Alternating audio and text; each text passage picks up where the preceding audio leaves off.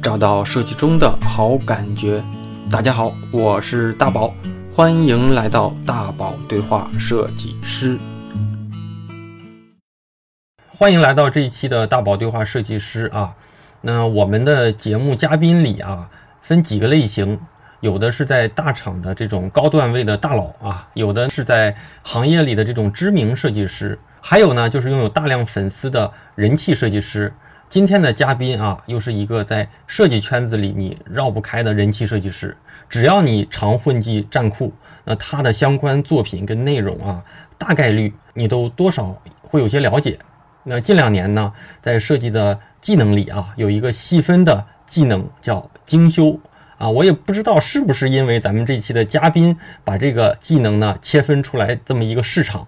那此后啊，很多设计师都会觉得精修是一个专业技能，甚至说去单独的去学这个精修技能啊。那所以呢，我说了这么多啊，大概大家也能猜出来咱们这期的嘉宾是谁了，那就是站酷的人气设计师周大杰。那节目啊做了这么久，我收到了很多听友的私信，希望我能跟大杰做这样一场啊，主要是希望听听大杰来给大家讲讲相声啊。所以呢，我们约了有几个月了。那我准备了几周，终于在今天呢，我们没有机会坐在一起，坐在两地啊两台电脑前。那大杰跟我们的听友分享分享他和他的设计故事。那好，先请大杰给大家打个招呼吧。呃，大家好，我是正经设计师周大杰。正经设计师，那为什么同学很多人都说我想听大杰来讲相声？这个我我是说呢，正经设计师，但是呢，我经常用一些不正经的表达方式去表表达一个正经的道理，哎，是这样子。所以呢，就是我刚才呃早前我跟你聊过的，叫以完事来醒事，就看似玩世不恭的一些不正经的方式。但是呢，表达的是一些正经的道理，呃，这样的。所以啊，就是我不知道我们俩这种隔空对着两两台电脑的这种聊天，能不能把大姐最幽默的一面发挥出来。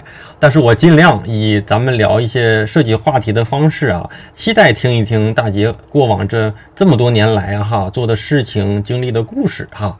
那其实我们俩在开场之前，我跟大姐还在闲聊，我就说，我说我们其实都是广告公司背景出身的。那所以呢，我相信有些人知道你的背景，有些人也不知道你的背景。就大杰可以跟咱聊聊，你大概是从什么时候入的行，早期都做过哪些项目，然后后来呃，就是一些工作经历呗，简单的。啊。入行的话，看怎么说啊？如果是大方面的话，就整个跟文化创意产业有关的话，那小时候就画画，然后高考，然后呃考的美术，因为早前喜欢那些呃日漫啊、日日式漫画、港式漫画这些，然后整天画画看看。高考就考的美术专业，然后毕业呢是零六年毕业，然后就到了广州。工作方面应该是算是从零六年入的行。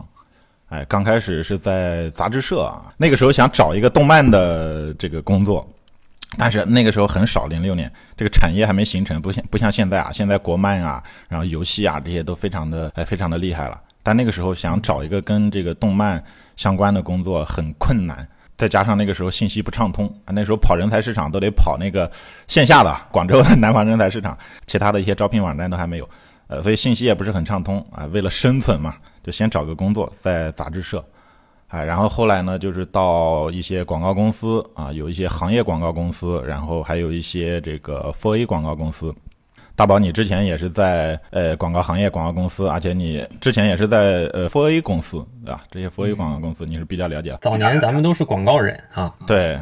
是我呢，也是先在这种行业广告公司，比如说专门做化妆品的广告公司，然后什么做专门做地产的，然后专门做小家电的这种属于行业广告公司嘛。然后呢，后来呢，就是到这个 4A 公司，就是之前这个省广，就广东省广告股份有限公司啊，大宝应该应该是听过的哈。那个是老牌国内的这种一线的大公司。对，号称 号称啊，给钱东家打个广告，号称本土广告的这个扛旗者和领头羊，号称啊啊，号称号称，也也算是本土广告人的这种一个黄埔军校了啊。除了奥美是属于 Four A 的，对，奥美呢，包括呃什么什么杨罗碧凯啊、杨师啊、麦肯光明啊、电通、东派啊等等，这些呢是偏呃所谓的国际 Four A 啊，然后像国内的就本土 Four A，就省广应该是最大的了。嗯，省广是你最后一家上班的公司吗？对，省广是我最后一家，然后就出来搞自己的事情，这样的。搞事情了啊！对，搞事情。那那就行，那咱就开始聊。我觉得过去的事儿，呃，点到即止。我相信了解你的人多少都会了解你哈。那那我就开始开始问咱们现在大家都感兴趣的一些一些一些一些话题了哈。可以你是省广，你是一几嗯是几几年从省广出来的？应该是一二年底，可能。哦，那也挺多年了。其实其实听你的这个，大家听到大杰的这履历，其实他是一个特别。呃，从从业的时间来看，他是也是一个行业里特别资深的一个设计师，甚至你其实工作的时间比我还早，应该比我再大两岁应该。然后一二年、一三年那会儿也是刚刚我我我从广告行业呃转型到互联网，我可能是一一年还一二年的时候转型的，一三年进的腾讯，我记得。啊，那是怎么样一个契机哈？你会放弃过去的这种算是比较好一点的、比较比较大一点的公司？准备自己做一些事情的呢。嗯，然后刚才你谈到年龄，我先插话一下，大宝，您是哪一年出生的？我这个一点都不避讳，我八六年啊，那确实，哎，你算的还挺准，正好大两岁。我这个节目里多少都会说一下，但我我发现现在在这个身边的设计师里啊，真是比自己小的、比自己大的很少，比自己小的基本上都是比自己小的了。对对对，是是这样，年轻后起之秀都已经起来了。对。好，这这段可以剪掉。你刚才最后啥问题来着？啊，就是 我接上啊，我接上。那那个大杰是怎样一个契机，从广告公司，或者是怎样一个考虑啊，从广告公司转型到自己开始做事情的这么一个一个一个一个一个节奏呢？呃，经常经常有些朋友问这些问题，问类似的问题，就是你你是如何判断了什么呃新的市场，然后又有怎样的情怀，然后自己创业？其实没有想那么多，嗯。因为像你在你在这种佛 A 级的广告公司，你也知道加班特别多，嗯。啊，整天整天常年常年的这种加班，嗯，我呢是加班加的太多了，然后这个睡眠睡眠不足，因为我的个人最大爱好呢就是睡觉。然后睡眠不足呢，然后我就跟领导辞职，我说我要休息休息啊，实在是身体有点受不了，精神上面有点呃受不了了，辞职休息一阵子，然后呢呃搞了一搞这个自己感兴趣的事情，就产品精修图这块东西。然后休息一阵之后呢，就传了一些作品，然后就有很多人来找我做东西。在这个过程中呢，省广的那些领导啊，就之前的老领导啊，又喊我回去做东西，因为有了一个新项目，一个好像是矿泉水的一个项目，又喊我回去，因为省广有这个传统，就是把之前离职的再叫回去，这种再搞回去这种，哎，然后呢，我当时答应他们，我说我等我手上的这个事情呃忙完就回去啊。结果呢，哎呀，手上的一个事情还没忙完，另一个事情又来了。啊，一个事情没忙完，另一个又来了啊！最后呢，又加上开课的事情，最后就回不去了啊！最后我只好跟领导说：“我说实在不行了，现在的事情已经回不去了啊！”然后呢，就逼着我自己创业的。其实一开始我自己并没有想创业，我就是想休息休息，再回去上班，是这样的啊，就是逼到这份儿上了。对，很偶然的一个机会，所以我说我的创业是属于叫赶鸭子上架啊 这种而已。这其实也是准备的，就是过往的这些能力、实力和契机都到了一个点上了，恰巧又发生了一件事情，让你在这这个事情上，呃，就就走上了这么一个可能过去没有准备，但是确实你凭你的实力，包括说现在的这个阶段又可以做的事儿，我觉得这种是最好的创业契机。因为有时候有些人有胆量，叭就把工作辞了，就要大干一场，但是有时候这种这种大干一场成功的概率反而还不多。无心的这种这种这种做的一些事儿，有的时候还真就容易就成了。对，就所谓的无心插柳柳成荫。其实当时呢，也呃非常感谢站酷这个平台。嗯，那个时候就是在站酷传了一些作品，然后才让很多很多的网友啊、酷友啊，包括一些客户啊，包括一些其他的粉丝啊，包括整个行业市场对这个东西有所了解。嗯，是是，站酷这个平台对我们这一批的设计师其实是有很大的帮助的。嗯，那你现在啊，主要是从事哪些方面的设计工作呢？其实我们，比如说你我都是广告出身，其实我们现在工作过程中还就是那些东西，换汤不换药，只不过可能应用的呃应用的平台可能不一样。比如说以前传统的广告是线下的居多，然后印刷的东西、印刷物料的那些东西啊，画册啊、包装啊，对吧？然后这些东西可能比较多。但现在呢，可能应用于电商的东西居多一些。嗯，但总体来说，其实就还是那个平面大类的这些东西。只不过呢，外界呢对我们有一个标签，就是这个产品精修的这个标签，因为我们在产品精修这一块呢，可能是呃是我们的一个优势优势闪光点。但其他的呢，其实我们都还是在做的啊，这样子。其实就是我理解，简单点说就是，嗯，其实就是做线上的广告创意呗。但这里面可能因为咱们的精修这块比较强，所以大家提到你们提到你的时候，可能第一感觉就是你精修这块是一个比较牛的地方。对，可能有这样的呃一个现象吧。嗯，其实还是以以接项目，还是说有你自己的呃课程跟内容这块儿。嗯，对，这是几几大块。就首先呢，工作项目这一块，客户项目这一块，然后还有一个就是课程这一块，课程，呃，还有自媒体这一块。但自媒体这一块呢，因为我比较懒散，这个推进比较慢，好长时间才会更新一下啊。但是呢，我把它分成三大块，就是客户、课程和自媒体的这个文章内容这些东西啊，三大块。这那这几块占你精力最高的是哪一哪一部分？应该说，直接的占这种直接经历的，应该是客户项目这一块是最多的，啊，但是还有一块间接的，就比如说课程这一块，其实两个，呃，占的占的精力差不多。因为比如说，呃，客户这一块，我就是我们就是整个工作室做稿啊，跟客户沟通啊，啊，提方案啊等等，呃，这些占占时间和精力。但课程那一块呢，其实已经包含了前面的客户这一块，我们会把客户的这些成功的案例。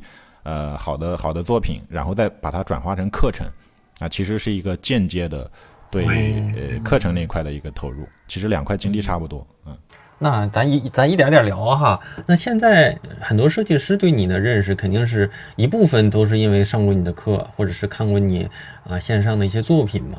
所以那个咱讲讲你现在的课程里面。我觉得可以简单的给大家聊聊，就是你你你的那个线上的这些课程，比如说做哪一块儿，大概就是呃有有哪些这种内容可以跟大家聊聊啊？可以聊这个吗？不会有打广告的嫌疑吗？但我感觉就是，既然大家对你这块儿都是以这块儿很多设计师以这块儿认识你的嘛，所以你就可以聊聊嘛，包括中间一些感兴趣、感动、有趣、有料，甚至说有一些有有有有故事呗啊。迫于迫于你问到了这个问题啊，给你个面子，我就勉强回答一下。那不，我把这块重新理那个重新聊一下，然后中间咱前面那段我看看能不能用上，用不上咱我给切掉哈。其实我不知道是不是大杰的这种过过往的这些课程跟内容哈，就是咱们这个设计行业，最起码这个线上哈出现了一个技能品类叫精修。然后过去像我们在十年八年七八年前做广告的时候，我觉得精修只是广告。创意里面的一个，我觉得都谈不上一一个垂直技能吧，可能就是设计师可能都要具备的这么一个，算是一个技能。但是我以我的理解，就是可能像你这样的设计师把这个类目给占住了，甚至做的特别牛逼的时候，我觉得电商啊，包括线上账户上里面就会出一批，就会把这个这个这个技能给切分成了一个独立的技能。包括说有很多设计师，他可能也上过你的课，甚至有一些很就是关注过你的这些内容跟课程哈。所以呢，我我是希望邀请咱们这个在这个领域里面的专家啊，大姐给大家先聊聊你现在的内容，包括说针对的这些技能用在什么领域，能够能够为为大家解决哪些。方面的这种这种这种问题，既然大宝问到了这个问题，我就讲一讲啊，聊一聊。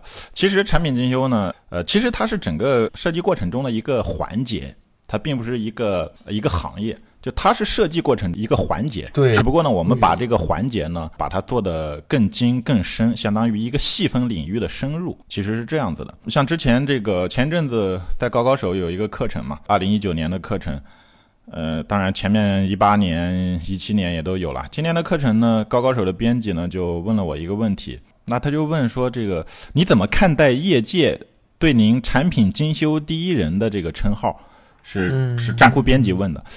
呃，我当时呢就就很不好意思啊，我说呢这个说法呢，就所谓的这个什么产品精修第一人呢，这是业内同行捧场的一种说法啊，我自己是从来没有讲过的，嗯，也没有承认过啊。啊，当然了，也没有否认过啊。呃，别人说的时候呢，对你是一种呃抬爱，嗯，但是自己说呢，那就是狂妄和无耻了，对吧？就臭不要脸了。呃，这有些人是这么说，但是我自己是没有承认过。为什么呢？因为这个所谓的第一人，看从哪个角度来理解。如果从时间的角度来理解的话，其实它是之前是设计工作中的一个环节，甚至都在早前很少有人去特意的关注它，那就是修图嘛，就没有精这个字，就没有什么精修图，就是修图嘛，嗯产品修图嘛。然后修完之后，它是应用在广告画面当中的。其实呢，很早之前就有人在做，像我刚毕业的时候，就有一些前辈在做这样的事情。甚至那个时候，这个修图啊是不收钱的，就就就很多人不能理解修图收钱，因为它就是设计过程中的一个必要环节。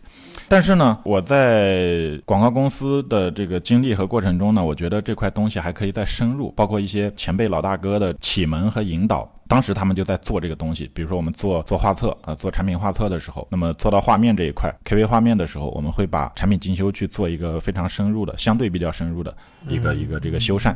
但是呢，我当时觉得这个还不够，还可以做得更深，呃，但是呢，一直没有没有太多的机会去尝试，一直到我从省广辞职之后，然后我把这个想法呢去去付诸实践来做这个尝试，而刚好那个时候呢，赶上了电商崛起的那几年，电商对产品图的需求，一个需求量啊，一个这个品质都有很高的需求。所以正好我在做这个事、研究这个事和实践这个事的过程中，电商崛起了，正好赶上这样一波的这个所谓的小风口吧，小领域的风口啊，然后这个东西呢就被大家所熟知。嗯呃，而且呢，我们的我早前在站酷传的几个那个视频啊，包括作品，上过几次站酷的首页。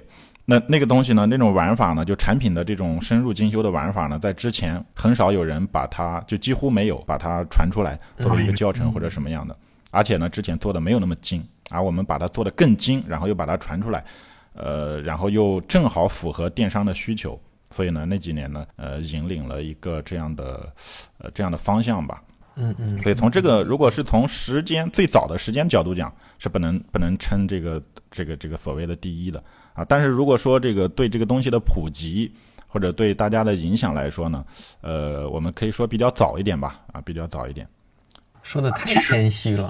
啊。其实它就是设计过程中的一个细分领域而已。对，像像大杰刚才说的哈，就是说你如果要是在广告行业里，这个这可能十年前、二十年前可能啊，二十年前我不敢说，十几年前可能就有这一个，甚至说就有这么一道广告最后上线，不叫上线，出街的这么一道工序哈。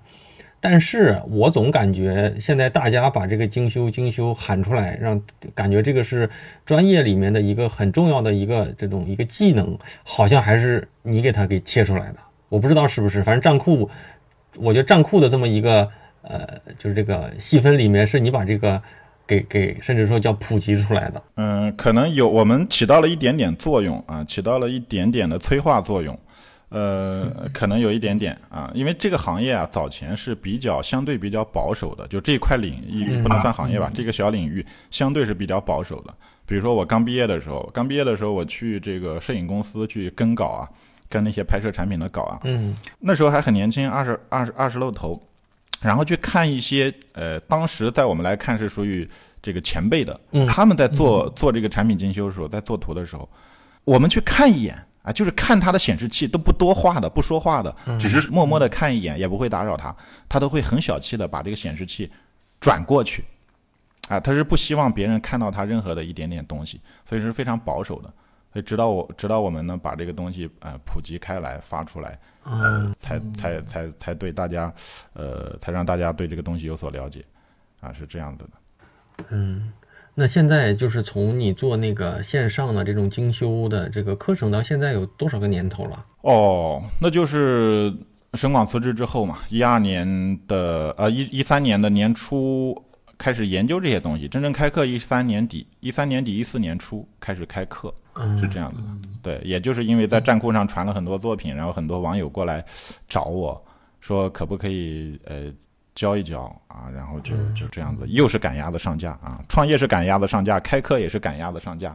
我觉得这是一种最好的状态。作为创业者来说，除了设计师啊，就作为一个单纯的创业者，就是时机到了，你不做都不行了，这种的。嗯，那你过往教了这么多学员啊，做了也教了有有这么多年了，有没有哪些印象深刻的故事？包括说学员当中有趣的、感动的，甚至说有一些呃值得分享的故事，给大家聊聊呗。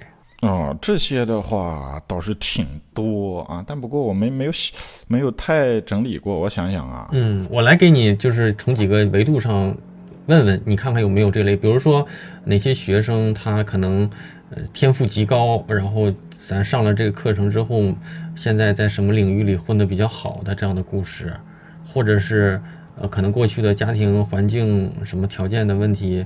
呃，通过这个改变了自己的一些这种工作和状态的命运之类小命运吧。我觉得这种的过往的咱们上过课，就是上过课的一些不同领域的这种咱们设计师哈，其实设计老师吧，都都都给大家分享过。其实有的有挺多有趣的故事。哦，你这么一说，我倒还真想起来几个啊，肯定有改变他一些东西的。比如说我们早前有一个呃天赋比较不错的，就就水平比较不错的一个学员，在广州。呃，他是在摄影公司做做修图，但是呢，就还我说的，早前呢产品精修的这一块是知识是比较少的，他是做人像居多。成成为我们学员之后呢，我们给他做产品精修这一块教学，但是他一开始呢还是离不开人像领域的那些修图思路跟方法。但是产品跟人像呢，虽然都属于修图，但是这个具体的执行方法上和理念上会有一些不同。所以呢，他一开始都是拿这个人像的那些方法跟理念来做产品，那就做的还差那么点意思，不够精准，不够规整啊这些东西。后来呢，我们在思路上给他做了一些改观，最后他在产品这一块也有了极大的提升，加上他原本的人像这一块的呃这个这个专业素养。后来到北京，在一个名字我就不提了呀。一个娱乐娱乐圈非常知名的摄影师啊，可以说是中国娱乐圈数一数二的摄影师的团队里面去去工作啊，这样就。哎挺开心的啊，就对对这些同学有一些帮助。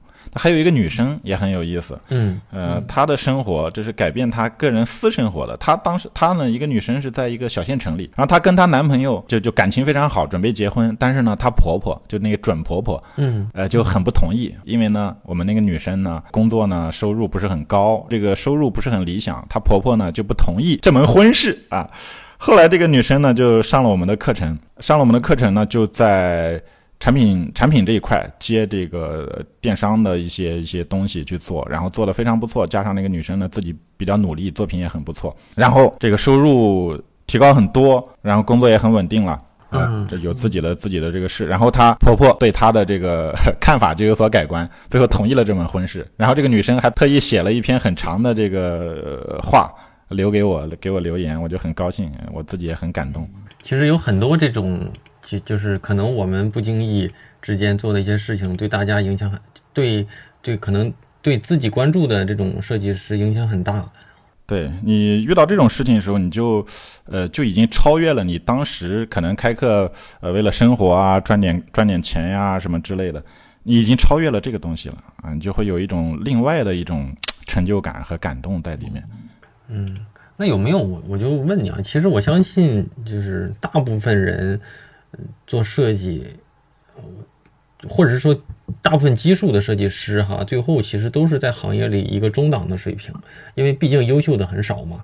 足够努力的话，可能说混的还不错，但不至于说全都是牛逼的人。所以反过来说哈，就有没有那种，就是你过往经历过那种，哎呀，真是天赋太差，然后还是在努力的在设计这行，我不知道哈，这种故事有没有？就反。这种是肯定有的，肯定有的。所以我说，呃，其实怎么说呢？嗯，任何一个行业做任何事情，任何专业都是大部分人是普通的，少量的人是牛逼的。它必然是这样一个金字塔形状的一个一个格局。嗯。呃，但是呢，我们怎么去说？就是说，难道我难道我平庸？难道我普通？我就不活了吗？我就不生存了吗？肯定不是。所以我讲一个，我讲一个东西，叫叫智商、天赋、才华。知识、经验、技巧，有一些东西，比如说你说的这个天赋异禀啊，或者有些先天不足的，那这个呢是属于呃智商、天赋、才华，这个靠就是偏先天一些的东西。那还有一些东西是知识、经验、技巧，这些东西呢是偏后天的。那么先天的东西呢叫与生俱来，与生俱来可以开发，但不可以质变。比如说你的智商可能通过一些呃一些一些智商开发啊，可可能会提升一些些。啊，包括你的天赋啊，可能经过开发之后会发现你的一些天赋可以开发，但是不可以质变。嗯啊，不可以质变，这是先天的东西。但还有后天的东西。一个人的组成有有先天的，有后天的。那后天的东西呢，就是知识、经验、技巧。那这些东西呢，是可以通过学习研究，哎，是可以积累的，是可以质变的。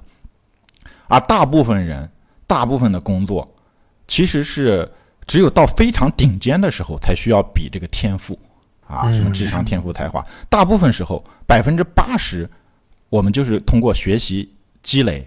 哎，就就可以达到这个，呃，就是八十分的水平，或者八十五分、八五、八十八十八十五分的这个水平，通过学习积累是没有问题的。都不用八十五分，我觉得七十五分就能在这个行业里做的很不错了。对，所以呢，我是说，如果呃你的这个先天不足，包括我经常跟我们的学员说，如果你的这个呃先天不足的话，那只要通过后天的这个努力是可以。达到一个不错的水平的，你真正需要跟人比天赋的时候，那个时候你已经非常非常牛了，才需要跟别人比天赋，啊，没到那个顶尖的时候，大家就是比比努力啊就可以了。嗯，所以我们有一些同学，我们有些同学也有这样的这样的呃同学，就是他先天先天是不足的，甚至有点笨笨的，他理解力很差啊，理解力不是太理想。我反而对这些对这些先天。基础或者是天天赋不是太高的同学呢，有一种特别的关爱，因为我认为，如果我把这些天赋不是很高的同学能够弄出中等或者中上的这种水平的话，那我的成就感比把一个天赋好的人弄好要更有成就感。所以我们早前有也有一个女生，也是天赋。一般般，嗯，然后我给他看一些东西，他的作品，然后有些问题我去去去帮他解决，而且特意的关照他去帮他解决。一期课上完之后，呃，效果一般般，然后我会主动让他免费再上第二期、第三期，嗯，啊，就是让他再去巩固、再去巩固。后来我们去看他的水平的时候，看他的作品的时候，已经可以达到呃一般客户基本过关，就是中等、中等略偏上一点点的这个水平，已经没有问题了。那这个时候你就很开心，而且呢，你看到他的进步，你很开心，他也很开心啊。就是说，人呢不一定要跟最牛逼的人比，因为每个人的可能所谓的呃可能所谓的天赋不一样啊。但是呢，你通过自己的努力跟自己去比较，去挑战自己，这样的一个进步啊，也是非常令人尊敬的。嗯啊，令人尊敬的。讲的真好。那其实大家刚才听完大杰的这个这个给咱们的这些，不管是关于天赋还是关于努力的这种一种定义，其实很多人啊有时候做不好，不是因为自己擅不擅长，而是自己可能一是没有找到方法，二是没有把自己的这个对这个行业的这个投入足够多的时间。我记得过往那个米田说过一句话哈，好像是微信的签名，他就是说时间在哪，成绩就在哪。你把正确的方法。啊，投入足够多的时间，其实最后啊，都会比这个领域里大部分人做的都会好一些。可能顶尖的时候还是需要拼天赋，但是我们不需要，不需要拼天赋，其实也能做得很不错。对，嗯，咱继续哈。那个，你说了这么多，其实大姐，那你觉得做设计跟做老师，就是哪个给你的成就感更大一些？嗯，应该两个是合二为一的。嗯，我我认为是合二为一的，因为我其实都没有把自己当当成老师，呃，因为因为我们是属于编制这个体制外的嘛，其实严格上来来说不能算教师，可能老师可以，教师就不能算。那我认为，因为从我个人来讲呢，我认为这是一体的，因为我们做做客户的东西，做设计的东西是应对市场的，应对这个客户市场的，然后我们做课程的东西呢。其实也是应对市场，只不过市场的人群不一样，从消费者变成了设计师。那么我们的这个核心呢，其实还就是我们的作品。不管我们的作品是应对消费者的、面对消费者的，还是面对我们的学员的，其实核心都是在我们的作品。嗯，所以在我的角度来看，是设计师跟老师是对我来说是合二为一的啊。除非有些有些像其他的一些外面的机构，他专门做培训的，他是不接触市场的。那他可能算不上设计师，他只能算是老师。但我们是两块两条腿都走的，啊，就客户的跟课程的，我们是用两条腿来走路，所以我们是合二为一的。嗯嗯，合二为一的话，这两块其实，呃，你讲的这个成就感是一体的。那好作品，呃，对客户有帮助，然后好作品对学员有帮助，所以这两成就感是一体的。有没有那个过往就是做的比较好的学员，到最后？你甚至都特别想留下，让他成为你自己的设计师。我们现在工作室所有的助理，现在有五个助理，所有的助理都是我们的学员。啊，就是好学员也不舍得让他离开你，是吧？对，所以有些这个 有些有些其他的公司的，尤其是有竞争性的，跟我们有竞争性的公司来找我推荐一些学员，优质学员给他们。哎，我说这个好的，我肯定会自己留着 啊。好的，肯定自己，但是也当然了，我们也嗯不是那么小心眼了。那我们吃消化不了那么多，我们还是有很多同呃，还是有很多同学是包括我推荐，包括他们自己个人去找到一些非常不错的工作。啊，像在在小米的啊，在这个华为的呀，然后在一些呃 OPPO 的呀，一些一些这些这些公司，然后包括省广啊，省广现在有我们好好些个学员，包括我之前在过的一些广告公司，也有好多我们的学员。选择学员的核心的标准是长得漂亮吗？哦，这不，嗯，我我把这些事情分得很开，嗯，如果是。呃，我我只看工作能力，甚至学历我都不是太注重。嗯啊，开玩笑。对，学历也不是太注重，然后颜值也不是很注重。啊，甚至早前我有我有助理，他因为呃先天的一些原因啊，呃脸上有一些胎记之类的那些东西，所以他找工作一个还是一个女生，然后找工作不是很好找。嗯，然后他就跟我说过这个事情。后来我看他的作品啊，包括他的悟性。呃，就他的当时的作品还不是很厉害，但是呢，我看他从一开从刚进我们课程到课程结束，他的这个进步，他的这个悟性是很不错的，啊，然后他又不好又不好找工作，在其他地方又不好找工作，然后就呃把他发展成我们的助理，而且是我们最早的一批助理，然后做的相当不错，而且还很努力一个女生，所以我对颜值这一块是没有，就助理这块没有要求的。这个大姐在这块说的特别正经哈，我就这么一问。这肯定是设计师还是凭专业吃饭的嘛？哈，对，那个其实你看啊，我跟大姐其实通过米田认识的，但是过去其实也听也听过你嘛。然后我记得当时特别有意思的一个小细节，就是他拉了一个群把你拉进来，然后说话的时候你没回我，你没回我们，然后又把你另一个微信拉进来，最后米田说算了，他就是这样的，他有好多个微信，平时也找不着，那个他看到会回我们的。然后过了，我忘了是一天还是一两天之后，你在群里说话吗？其实我我想说的就是，像大杰这样的，其实有因为有那么多微信的原因，其实就有很多的所谓的粉丝跟关注者来加你微信嘛。所以啊，我我记得以前宾客呀，包括小波他们都会在，就是会甚至说会发一些文章来聊这些遇到的奇葩人、奇葩的设计师、奇葩的这种要求。嗯，然后呢，米田还嘱咐过我说，大杰是一个特别敢说的人，所以我就特别好奇哈，就是有肯定你也遇到过很多这种傻傻逼啊，有没有那种特别奇葩的人？咱们俩也可以一起吐吐槽，因为我也遇到过这种奇葩的人。你要说这个，我跟你聊两天都可以啊。你可以讲几个吗？就是因为你的影响力可能在行业里更大，所以你可以跟大家分享分享。人气设计师有他风光的一面，但是也有。就是就是这种不为人知，但是挺苦涩的这么一面儿。对，嗯，包括你刚才提到米田啊，然后小波啊，呃，宾客啊，他们都有。就就其其实刚才一开始我呃我想讲的，但没没没讲啊，因为这个话题可能会得罪人。但现在讲到了，我就要讲了，就是其实必须讲。对，其实这个据我调查和研究啊，我把我自己的研究分两块，叫正经研究和不正经研究。正经研究呢，就是偏专业这一块的，然后还有一些很多不正经研究。其中我的不正经研究当中有一条就是研究这个傻逼率。呃，据我研究，呃，包括其他人的一些研究，综合起来，傻逼率是在十三分之一左右，十三分之一到十七分之一，这个傻逼率。哎呀。这 怎么算出来的？听起来还挺高的。呃，你听我慢慢说啊，这个就有意思了。呃，傻逼率，你看十三分之一，十三分之一是跟中国携带乙肝病毒的人群的比例是差不多的。中国携带乙肝病毒的呃比例就是十三分之一。然后这个我研究的傻逼率是十三分之一。据高晓松啊，高晓松之前在节目里面提到过，这个傻逼率大约是十三分之一到十十七分之一。后来呢，我怎么再研究呢？就是我不是有很多微信嘛，嗯，然后每个每个微信加满人是五千人嘛，然后呢，我一般是很少主动去加别人微信的啊，除非很呃比较呃比较熟的朋友才会，否则的话我一般很少主动加别人。所以这五千人当中，绝大部分人是他主动加我的，有求于我的，要么问问题，要么咨询课程，要么是呃谈一些业务等等。然后我会在定期，比如说。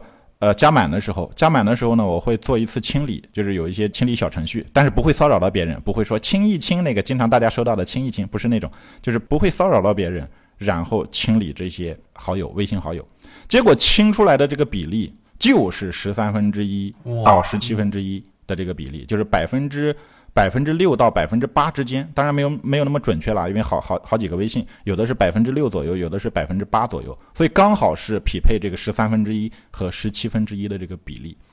也就是说，甚至我看聊天记录，我会每个看聊天记录就把我删掉的这些人，主动加我又主动把我删掉的，甚至是很多人是一句话没说啊，还有很多人是我帮助过他咨询一些问题，我帮助过他，即使不是我们学员。啊，我也会帮助他解决一些问题，在我时间精力有空余的情况下，他解决问题啊，或者是他也没有说话啊，就把我删掉了。甚至我是帮助过他的这些人啊，会把我删掉。那个这个比例就是十三分之一到十七分之一，百分之六到八之间是这个比例。呃，那研究这个事情呢，我就会积累，我就会收集这些这些资料啊。你要你要讲这些傻逼事、傻逼故事、傻逼人。呃，你要有资料，所以我有专门一个文件夹，叫叫“傻逼录”。这个“傻逼录”里面呢，专门收集了这些证据和聊天记录，啊，有很多。呃，比如说有些人会就非常急躁的一些人，比如说他给你提了个问题，就像你刚才说的，我们工作很忙，呃，好多个微信可能看看消息不是那么及时，我可能一天或者甚至有些老的微信可能两天才看一下。嗯，那这个时候你看到他给你提的一个问题了。然后你去帮他解决，写了很多字，甚至呃非常用心的给他回答。结果一发出去消息，发现他已经把你删了。只不过哎，只不过相隔了一天而已，或者有时候短的啊，有时候短的只有二十分钟、三十分钟，你看的及时，刚好他看的及时，二三十分钟去回他，他就已经把你删除好友了。那这个时候你的。这个心情就非常非常沮丧，非常难过。嗯，哎，你会你非常用心的去帮助他，去帮他解决问题，结果发现他是这么没有耐心啊，这么不值得的一个人，就已经把你删掉了。哎，这种事情就就就就特别多，我甚至需要专门一个文件夹来收集这些证据，收集这些刺痛啊。对，那你说到这个小程序，回头私下里发我，我也想清一清，因为我也发现我的微信里面有很多人，就是就是也没跟你说过话。然后，或者是过去跟你说过什么莫名其妙的，有有过这种的。除了这种删人的，或者是干嘛的，有没有更奇葩的这种要求？比如说，我看到宾客会经常收到那种什么，哎刘，宾客老师，你今天晚上能不能出这么一个字体练习，叫什么什么什么什么？然后其实就是他的公司嘛，然后让大家做一做，或者是说什么，哎呀，呃，老师，我这个字体做成这样，你能不能帮我改改？知道你只要五分钟、十分钟，就这种的。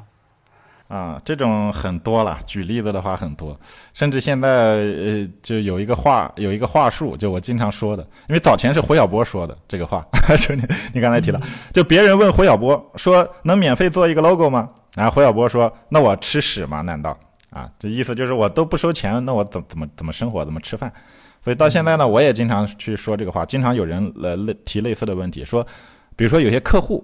客户他会跑过来问，可以免费试修一张吗？操，好了的话，我们后面还有很多等等。然后，我操，我说这这是不可能的，对吧？我说如果都试修的话，那我们就不用不用工作了，我就整天给全国人民这个试修了，啊，我们所有人都不用工作了，喝西北风嘛。这是一种，就是这个所谓试修，呃，就很奇葩的一种玩法，对吧？你到饭店吃饭能说我先吃试吃吗？好吃我再多点几个，不好吃我就不给钱，那肯定不行了嘛，对吧？就骗稿。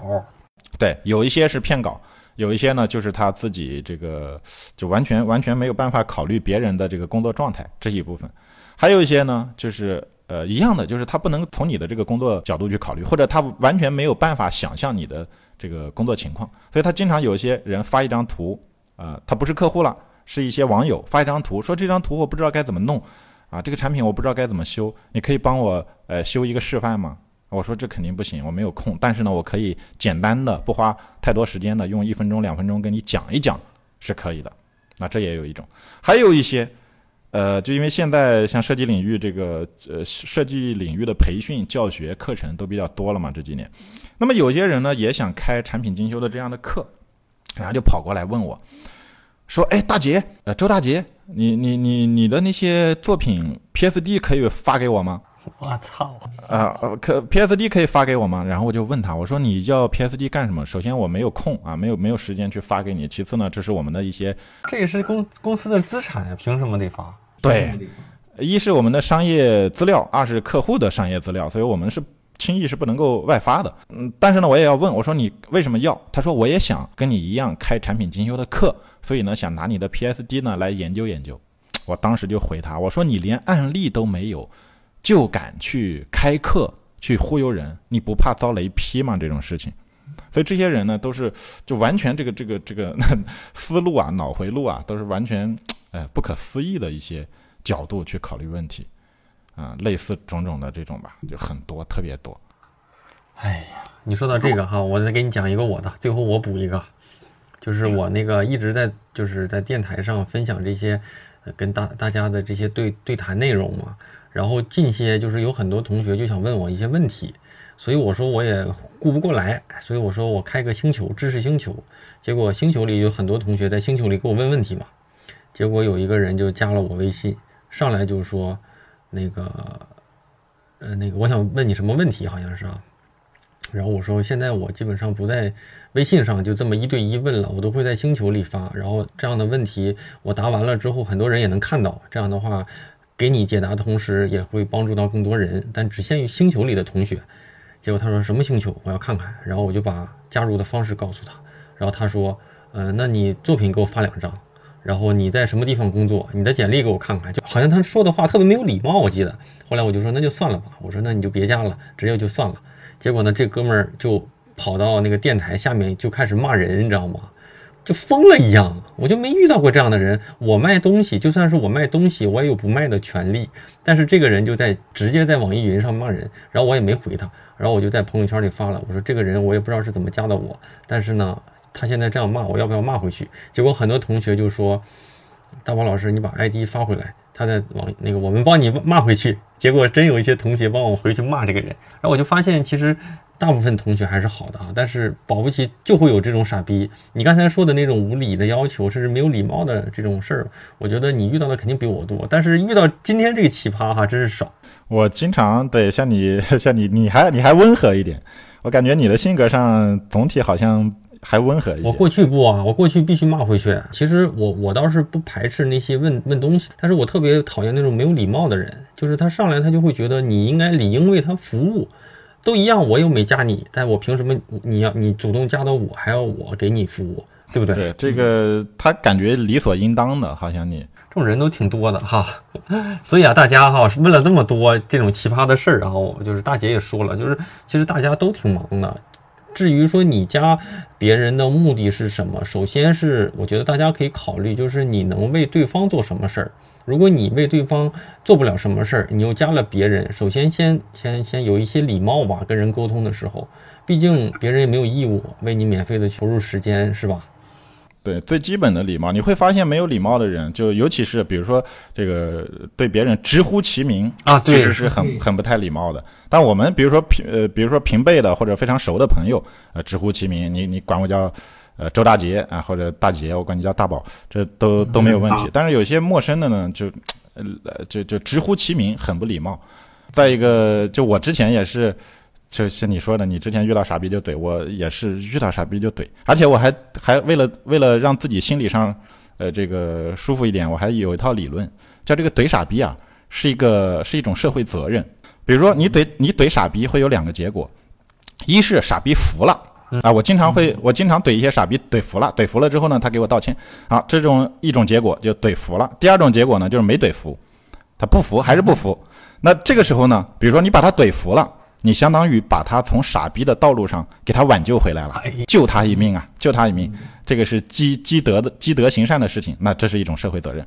如果把他怼了之后他还没服，那这种傻逼在你这犯傻逼，在别人呢也犯傻逼，在社会上各个地方都会犯傻逼，那你把他怼了。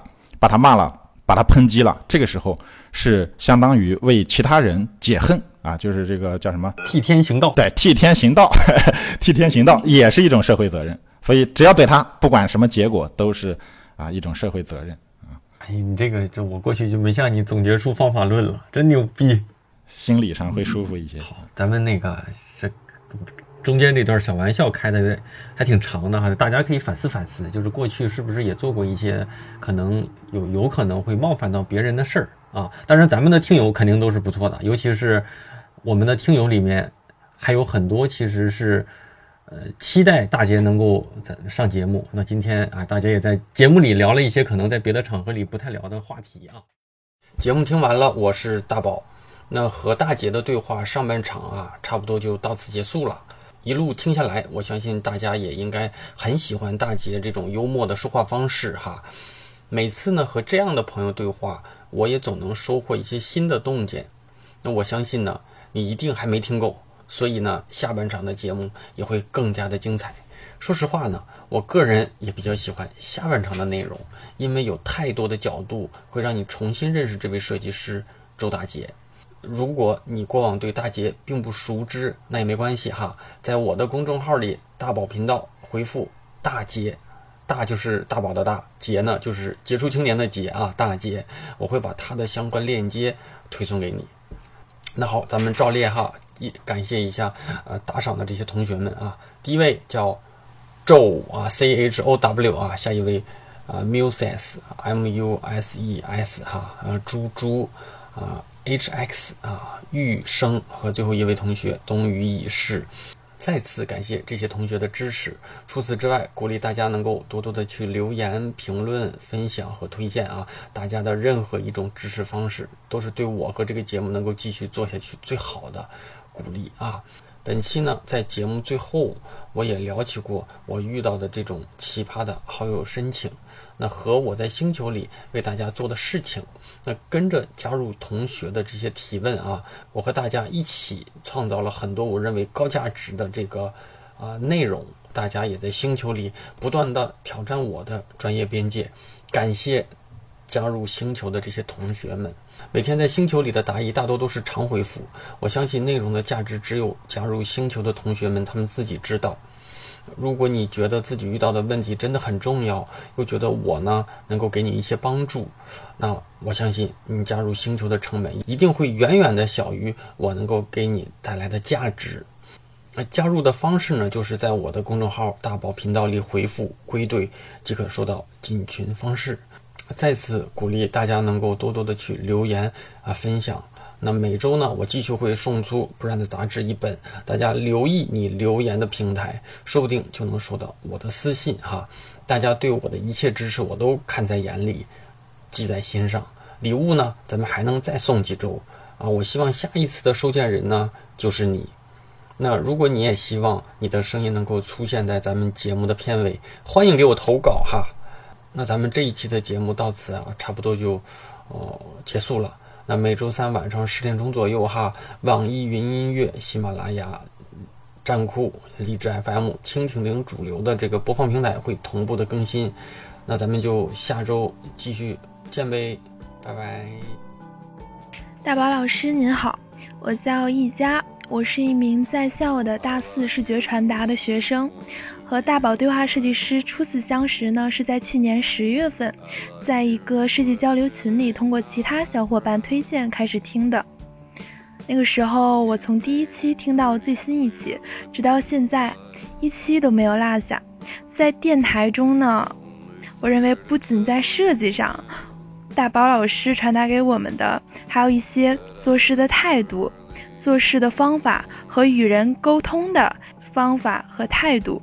感受到了大宝老师对设计的热爱和精益求精的这种理念，还有一些设计师的分享，也是在其他方面，比如看书、学习方法、对时间的掌控，不仅在设计上，还有比如面对焦虑如何调节自己的心态的分享等等，这些都让我们收益颇多，也开阔了我的视野。最后，我很幸运接触到大宝对话设计师这个电台。我认为这个平台对我们设计专业的学生以及刚入职场的朋友都有很大的影响。对我们今后在设计道路上的学习和让自己变得更好起到了非常大的作用。最后，感谢大宝老师，希望在我们今后的设计路上一直都有大宝对话设计师这个电台的陪伴。感谢大宝老师，我是一佳。